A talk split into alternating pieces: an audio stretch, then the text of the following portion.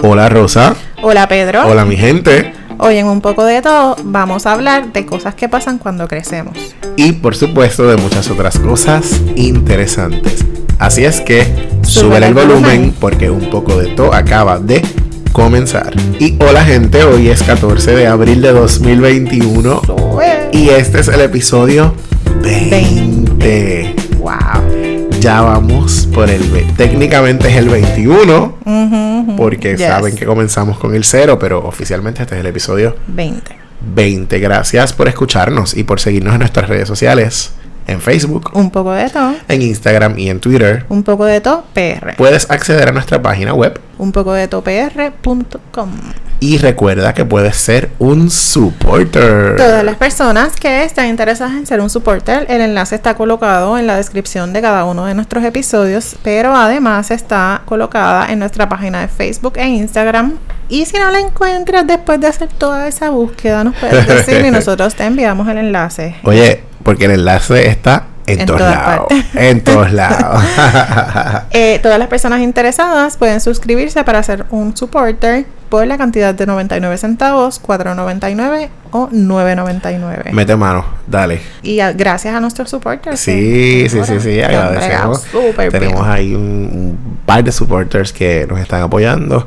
Gracias, como siempre les decimos. Y a todos los que deseen, pues mira, lánzate. Muy bien. Muy bien, reconocemos entonces a nuestras fans De este episodio. de este episodio. Uh, Katiria Crespo de Humacao. Katiria, Katiria, Katiria, gracias por escucharnos. Katiria me dijo los otros días que a ella le encantaba el proyecto, ¿verdad? El, el podcast y que era como un espacio para liberarse, para pasarla bien. ¿verdad? Le y gustaba nos mucho. envió preguntas para el episodio pasado. Gracias, También Katiria. Fue una de las personas que, que le contestamos la- las preguntitas. Y nuestro otro fan destacado de este episodio es nuestro buen amigo Alexander Bueno. Eso. Alex, oficialmente has quedado, mira, retratado como fan de un poco de todo. sí, él siempre nos comparte. sí. Eh, Alex. Se lo ganó. Seguro, Alex siempre nos comparte, nos da share. Es más, hasta nos dice, eh, lo escuché, lo escuché. Tal cosa, ¿eh? Tal Dijeron cosa. esto. Dijeron esto, por poco, por poco se les zafa tal cosa. Mira, ya ustedes conocían a Alex porque Alex eh, nos dijo en diciembre que le gustaba el jamón con piña. Sí, ya lo habían, ya lo, ya lo han escuchado por ahí. Así que muchos de ustedes recordarán a Alex. Aprovecho para dejarles saber que Alex tiene una página de Facebook que se llama Escuela Deportiva. Y Alex en esa página comparte muchísima información sobre los deportes. Para los amantes del deporte. Para aquellos amantes del boxeo, del béisbol, de- del baloncesto y otros deportes, información sobre deportistas, jugadores. eh, y esta es una manera, ¿verdad? Que lo, lo queremos apoyar. Así que dándole aquí un pump para, Yes. para que sigan su paginita. Está bien chévere, comparte información bien valiosa. Sobre todo aquellos fanáticos del, deporte es del deporte como él. como él, él es maestro de profesión de educación física, ¿verdad? Así es que él conoce sobre esto. Así es que gracias Alex por, por- aquí mira, te dimos un pump y, Yes. y gracias por, por, por seguirnos siempre, fan. por ser nuestro, nuestro fan fiel. Yes. Y bueno, mira, Rosa, quería comenzar hablándote sobre. Tú sabes que en Puerto Rico se está ahora mismo discutiendo el proyecto 184 en el, en el Senado, que es el proyecto que pretende enmendar la ley 246 del 2011, que es la ley de bienestar y protección de los menores, y la ley cua- cua- eh, 408, que es la ley de Salud mental. salud mental. Específicamente para incluir las terapias de conversión, para que se prohíban las terapias de conversión en la población en menores de edad, ¿verdad? Bien importante hacer esa aclaración, en menores de edad. Y aprovechando esta coyuntura, yo quiero hablarte del libro, que es un manual, by the way, Salud LGBT Plus. Este manual es un manual terapéutico para el trabajo con las comunidades LGBT. Nosotros hablamos hace poco, hace algunos episodios, sobre el doctor Manuel Miguel Vázquez. Tú lo reseñaste en un boricua boricua en el como mundo. exacto como un boricua en el mundo él es doctor en psicología y él crea este manual que para mí es súper valioso porque es un manual dirigido a terapeutas profesionales de la conducta que trabajan con las comunidades LGBT y con el manual se pretende que el profesional ¿verdad? utilice los ejercicios, las herramientas que están aquí como parte de la terapia afirmativa. Que contrario a las terapias de conversión, la terapia afirmativa lo que pretende es que la persona Validar. afirme, valide lo que es. lo que siente, su orientación sexual. Nosotros dejamos saber claramente que nosotros estamos en contra de las terapias de conversión. Ambos somos profesionales de la conducta humana y ambos estamos en contra de las terapias de conversión y es nuestra opinión, nuestra decisión, ¿verdad? Que no todo el mundo tiene que estar de acuerdo, no sin embargo, que esperamos que estén de acuerdo. Este, para, para mí, yo pienso que esto es un tema muy, muy valioso, muy importante que, que toquemos y que lo traigamos en, eh, ¿verdad? en este foro, pues justamente porque tenemos la oportunidad de hacerlo y, y de abrir la discusión. Eh, se ha probado en diferentes lugares que las terapias de conversión, como están diseñadas, son dañinas eh, para la salud mental, particularmente de, los, de las personas jóvenes, ¿verdad? Porque están creando su identidad. En pleno desarrollo de su identidad. Claro, y entonces lo que hace es que daña su, su, su, su salud mental, Su estima, su, estima, etcétera. Su concepto de sí mismo, 20 cosas. Claro, Así que claro. eh, lo, Y- que, lo que se busca es validar quiénes son, eh, hacerles sentir orgullosos y orgullosas de quiénes son y que puedan ¿verdad? tener su propia identidad como sea que ellos se sientan. Definitivamente, y qué bueno que traes el asunto porque específicamente el manual está construido sobre conocimiento científico, Muy bien. ¿verdad? Estudios de sexo, estudios de género, estudios sobre la orientación sexual. No está construido sobre una creencia personal del autor.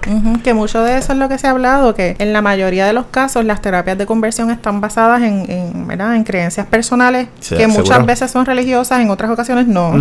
Eh, correcto. Que entonces queremos imponer sobre ¿verdad? la- las personas a quienes estamos eh, tratando, que de, de pronto yo pienso que ni siquiera se deberían catalogar una terapia, porque una terapia es basada en, en conocimiento científico, como bien que mencioné. en ninguna universidad se enseña. Claro, claro. Claramente. Bueno, quizás haya alguien por ahí oculto, como decía en, Sí, en las sí, sí. vistas, que hay unas redes clandestinas Claro, de... en sus oficinas privadas, en sus iglesias, etcétera, sí, pero, pero en las universidades que enseñan psicología, consejería, no trabajo social, no, no exactamente. Bueno, pues, pues el libro existe, el manual, el manual terapéutico lo pueden conseguir en, ¿verdad? En, En las en las librerías. en, en su plataforma de, de adquirir libros preferida. Él los recomiendo, los recomiendo porque atado, ¿verdad? ¿Quién te lo coyuntura- regaló? Ay, Dios mío. ¿Quién, quién me lo regaló? Ay, no sabemos. Me lo regalaron en diciembre pasado. Ay, yo creo que fue Rosa. Ese yo lo compré en la convención. Gracias, me lo compró Rosa, gente. yo lo quería y Rosa, ¡puf! llegó. Sí, sí, sí. Recuerdan que les contamos que en diciembre nos regalamos y toda la cosa, pues Rosa me lo regaló. está. Bueno, pues quería recomendárselo. Eh, mira, esta es la que hay. Ay, muy bien. Esta es la que hay. Y hoy les dijimos que iba, bueno, jajaja, esto está, esto está súper interesante porque les dijimos que íbamos a hablar sobre cosas ¿Qué pasa que cuando pasan crece?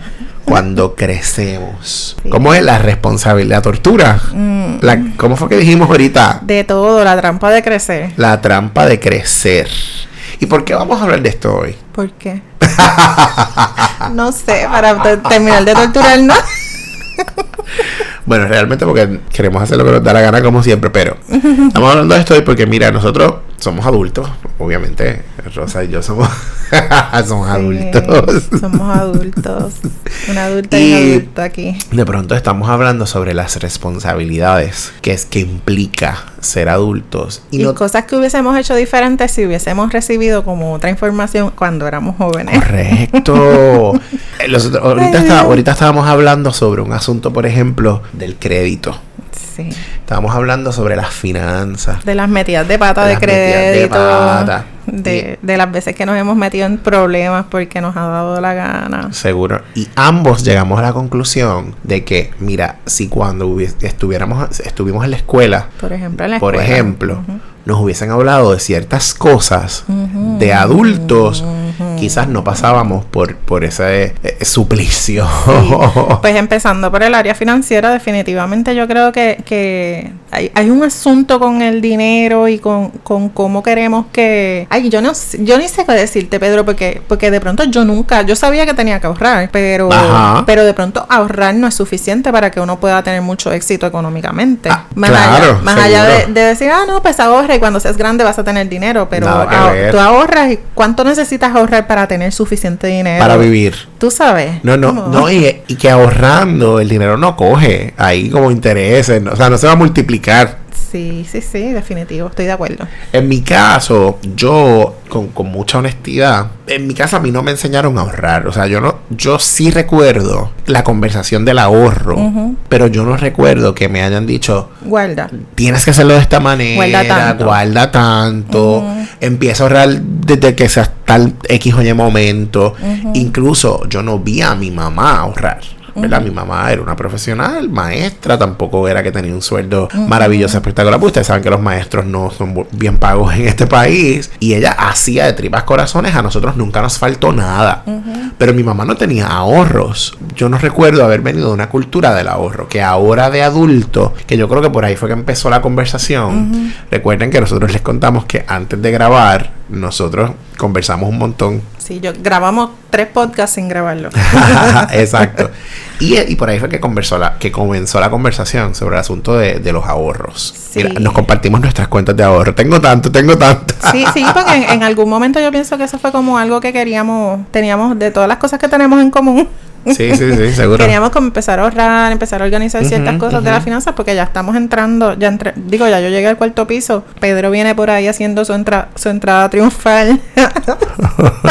Oficialmente en el 2022, o sea, el año que viene, Ya. hago la entrada al cuarto piso. Este, y entonces son cosas que, que de pronto nosotros, a y como bien menciona Pedro, yo también vengo de una familia donde mi mamá trabajó mucho y ahorraba dinero y toda la cosa, pero pues no tenía una mentalidad de inversión, ni de negociar, ni de tener, ¿verdad? Claro. Como, ¿verdad? Así que nos mantuvimos en vivir con lo que entra del salario. Sí, porque yo creo que antes también era el asunto de estudiaste si vas a estudiar, trabajas y estás 30 años ahí, olvídate lo demás. Exacto, exacto. Entonces, no esa, esa mentalidad de, de ir un poquito más allá en el asunto Claro. financiero, eh, pues no existía. Y quizás también se añade el que había cierta seguridad con el asunto del seguro social.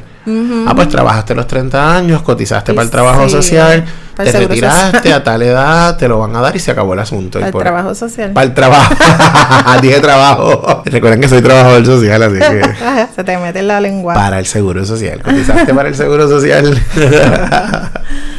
Sí, y de sí. pronto ahora vemos otra realidad. Ajá, ya, ya el seguro social no es tan seguro. Exactamente. Este, hay un asunto de incertidumbre en el camino, de que no sabemos si nos va a tocar, aparte de que, de que el costo de vida ha sido, ha ido aumentando tanto que ni siquiera es una garantía de que Vamos vamos a tener dinero a- con el seguro social. Acabas de mencionar un punto bien importante: los gastos. Ay. Llegamos no a- hablemos de esas Sí, no, cosas. llegamos a la adultez, tenemos responsabilidad de adulto y vienen los gastos. Como de pronto, cómprate una casa. Uy, cómprate una casa. Cómprate una casa. Yo pienso que comprar una casa definitivamente es algo importante.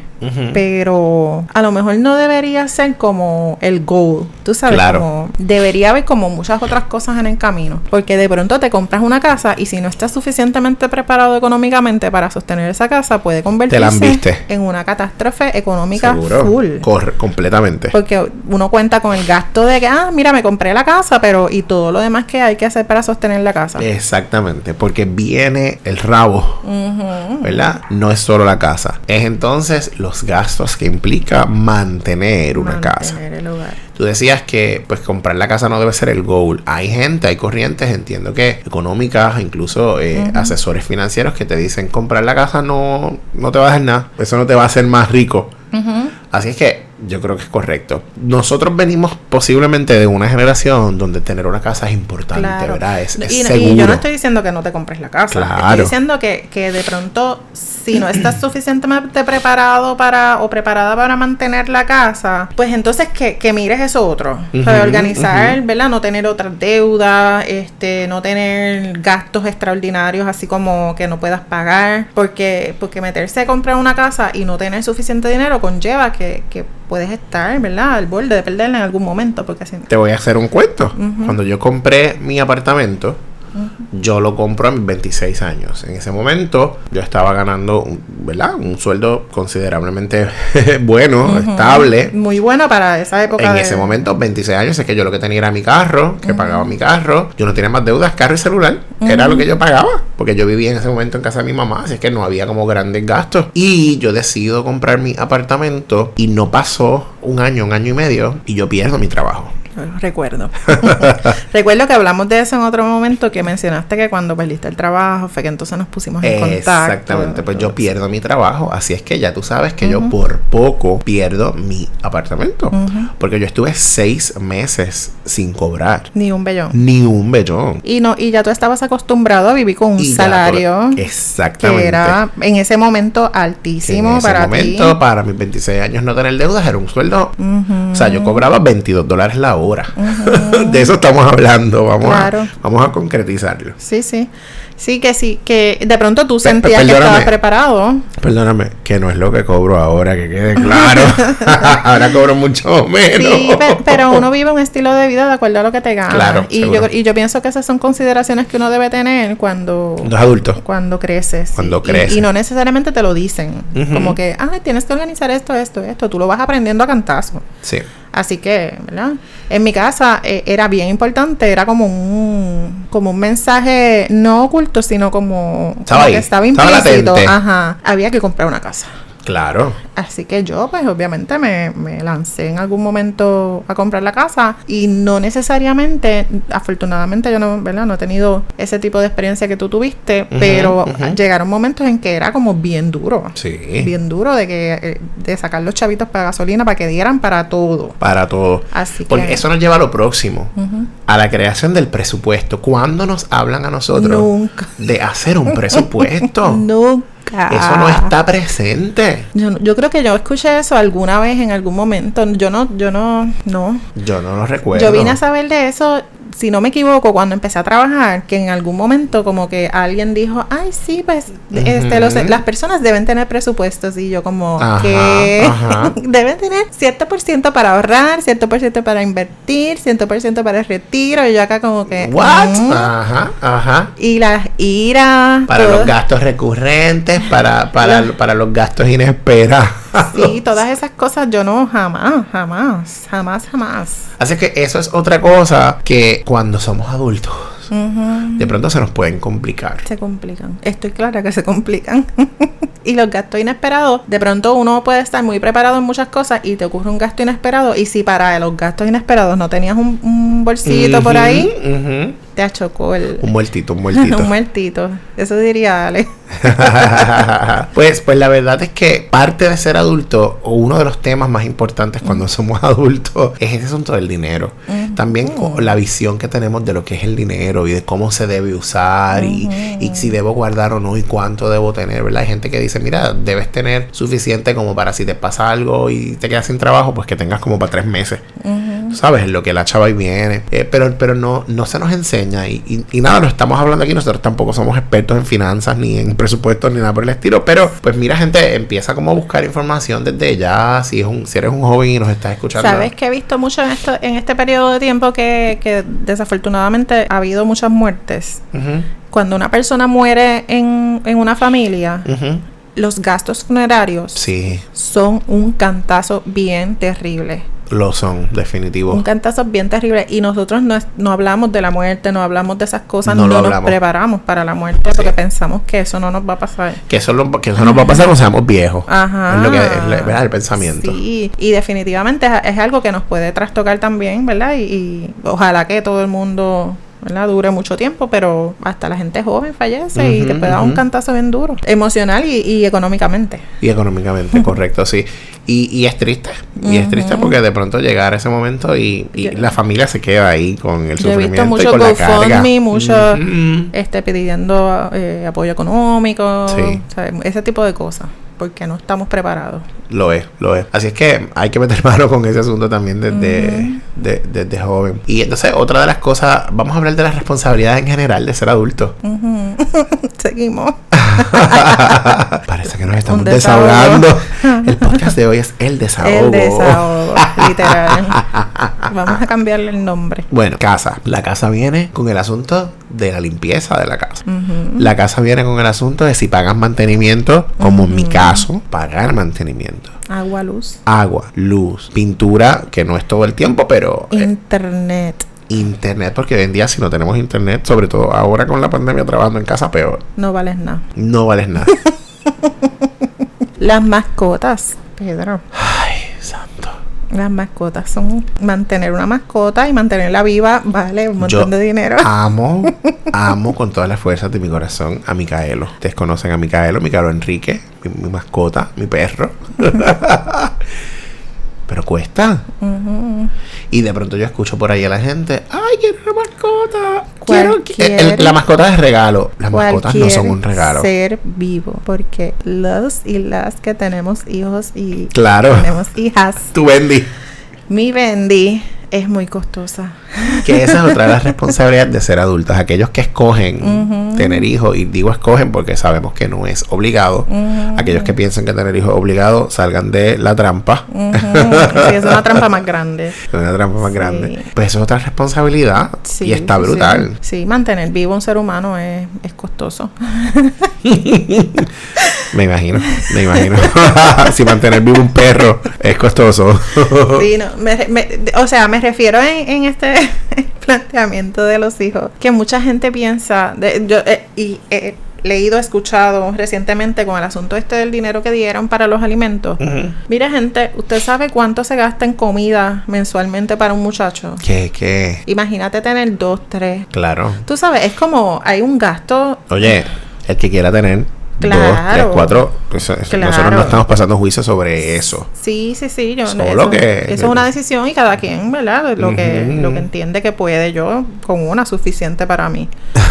este y, y mantener, ¿verdad? Todo eso, todos los gastos de un, de un niño, niño o niña es muy fuerte. Y yo me alegro que hayan dado ese dinerito porque yo sé que hay mucha gente que a lo mejor no los necesita, pero hay mucha más gente que los necesita. Y que este tiempo estando en la casa, que no van a la escuela, que no han tenido como que las comiditas del comedor necesariamente accesibles, pues mira, les resuelto a la gente para poder comer simplemente. Mira, con respecto a la casa y, y- y al mantenimiento de la casa, ese asunto de ser adulto de El patio, el patio. el ¿no? patio. Digo, yo no tengo patio, afortunadamente, porque yo vivo en un segundo piso, en un apartamento que no tengo patio, pero aquellos que tienen patio. Que si entonces el liqueo del techo. Sí, el tratamiento de techo que hay que hacerlo cada cierto tiempo Sí. para que no filtre. Entonces, que si se te rompió una pluma. Ah, eso es horrible. De agua. A mí me pasó en plena pandemia, en plena pandemia empezando, que jamás pensaste que se te iba a romper un tubo. Horrible. Y se ha roto el tubo y empezó a botar agua por la pared. Una cosa Santo. devastadora. Emanuel fue el que le llegó a casa.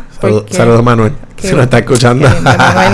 Gracias, Emanuel. Él salió en pleno Sí. que se suponía que no hubiese nadie en la calle y él fue a mi casa y me arregló el tubo. Antes de las 6 de la tarde estaba ya resuelto Manuel- y se fue para su casita bendito. Manuel es trabajador y súper, y, y su- súper, escúchame, y súper servicial. Sí, Era lo sí, que iba a decir. Definitivamente, Sí. demostrado. Y entonces viene con eso también los screens. Te- ¿Por te- definitivamente te estás desahogando. ¿Por qué te ríes, Ros? Pedro se está desahogando porque le toca comprar, eh, cambiar los Me screens. toca cambiar mis screens. Diablo, mano, me toca cambiar los screens. Que entonces viene la puerta de acá. Que sí, entonces la, la, la puerta de la nevera está medio coja. Que el horno de microondas, El el horno. de microondas se está dañando. Mira, yo le decía a Rosa que fui a Walmart ayer. Anunció, Para variar, para variar. anunció gratis para Walmart. fui a Walmart ayer a comprar unos A la artículos. segunda casa de Pedro. No, ¿qué? A comprar unos artículos. Después de Chile. Después de Chile, Chile es la primera. Pa- y ándale.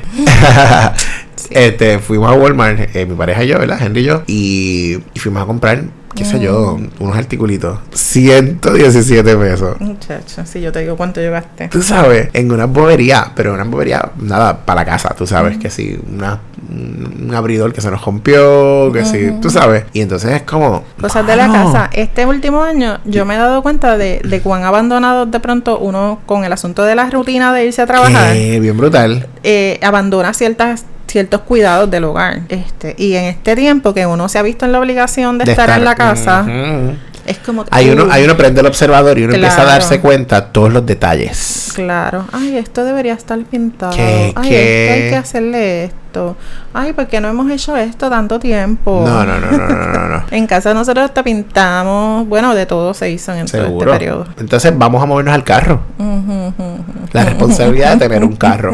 Porque los jóvenes se creen. Sí, Vamos, y yo, yo fui joven, yo fui joven y yo me lo creía también. Yo quiero un carro. Yo quiero un carro. Y mi mamá me dio su corollita del 88. Cuando yo fui para la universidad, mi mamá dijo, úsalo. Pero, pero yo, yo quería un carro.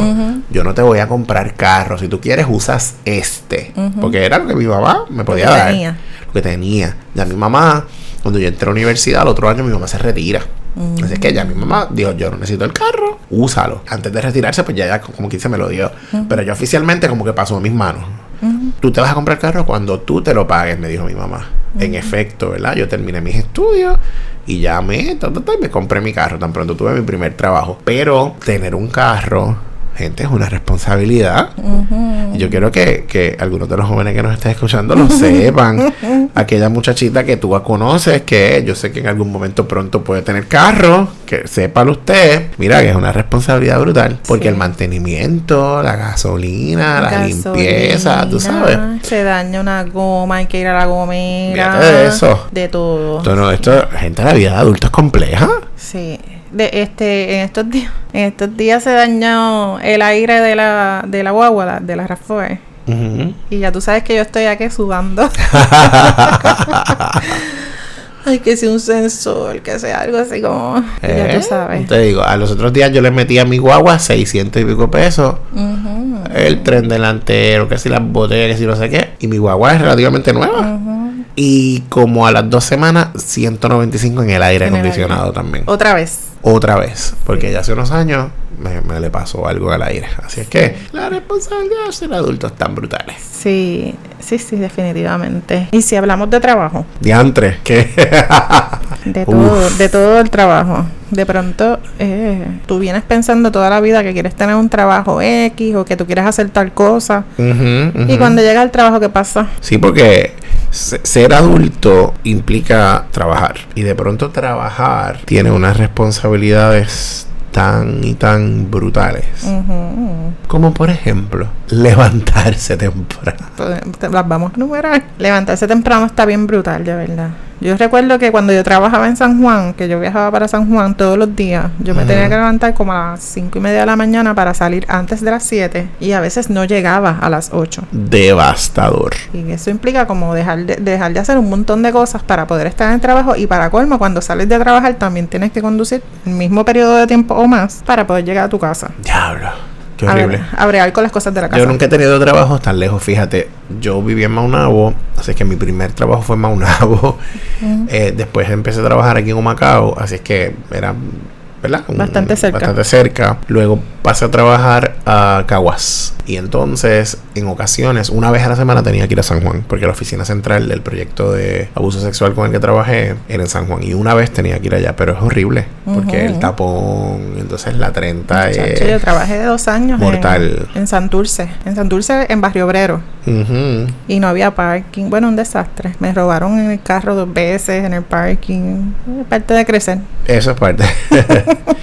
Mira, hablando de robarte, tú sabes que cuando yo me mudé aquí a mi apartamento, a mí me robaron la primera primer mes. Yo creo que fue como el mes de yo comprar aquí, me robaron. Que te robaron Se todo. metieron, se metieron a robar por la por el sliding door del balcón. No, se llevaron, bueno, unas prendas, una cadena, la cadena de oro que mi mamá me la había regalado en, en mi graduación de cuarto año. Me una pulsera, dos relojes, una hebilla de una correa, un suéter.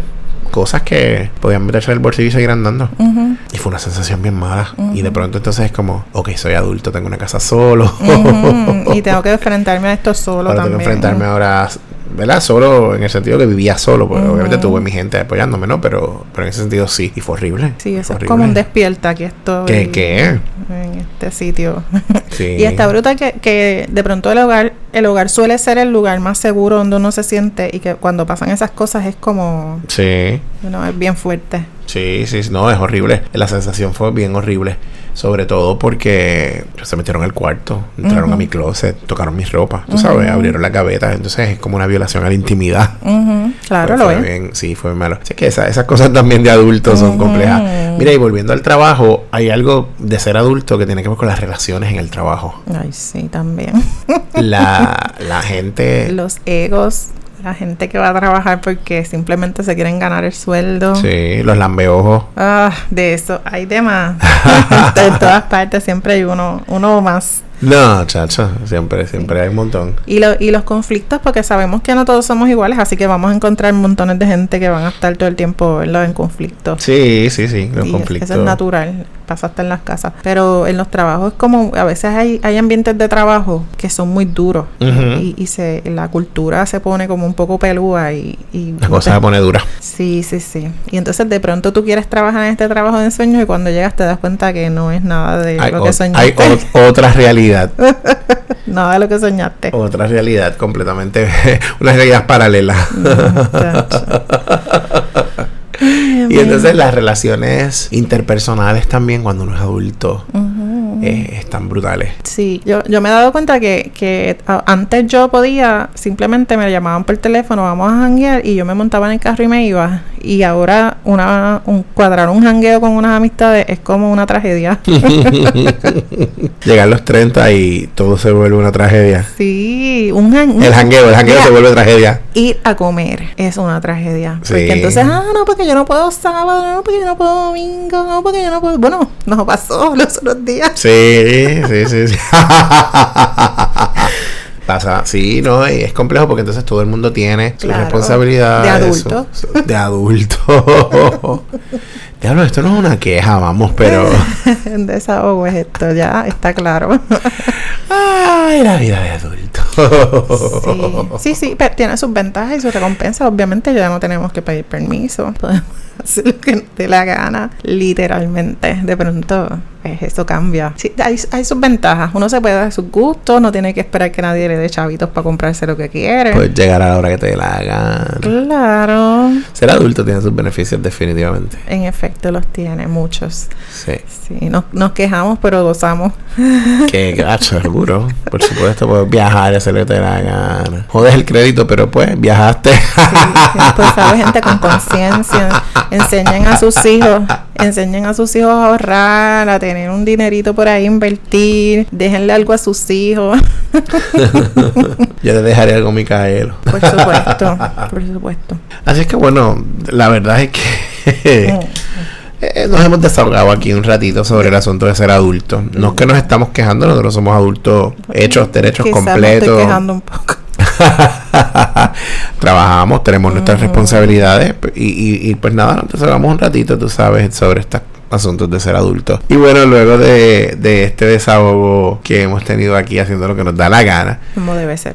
como debe, hashtag como debe ser, les quiero dejar saber que vamos a estar ofreciendo Nuevamente. Nuevamente el taller Lanza tu podcast. Recordarán ustedes que el año pasado dimos dos talleres de Lanza tu podcast. Así es que aquellas personas que, bueno, ya me han dicho algunas personas que están interesadas, otros u otras de ustedes que estén interesados e interesadas en tomar el taller Lanza tu podcast. Este es el momento. Comunícate con nosotros, aprovecha para darte los detalles. Estamos planificando ya, pronto vamos a decir la fecha. Pero si estás interesado, Déjanos saber. Déjanos saber, ya tú conoces por dónde nos puedes conseguir. En Yes. Facebook, Un poco de todo. en Instagram y en Twitter. Un poco de todo. PR. También puedes entrar a nuestra página web. Un poco de topr.com. Así es que eso es todo lo que hay. Un abrazo, mi gente.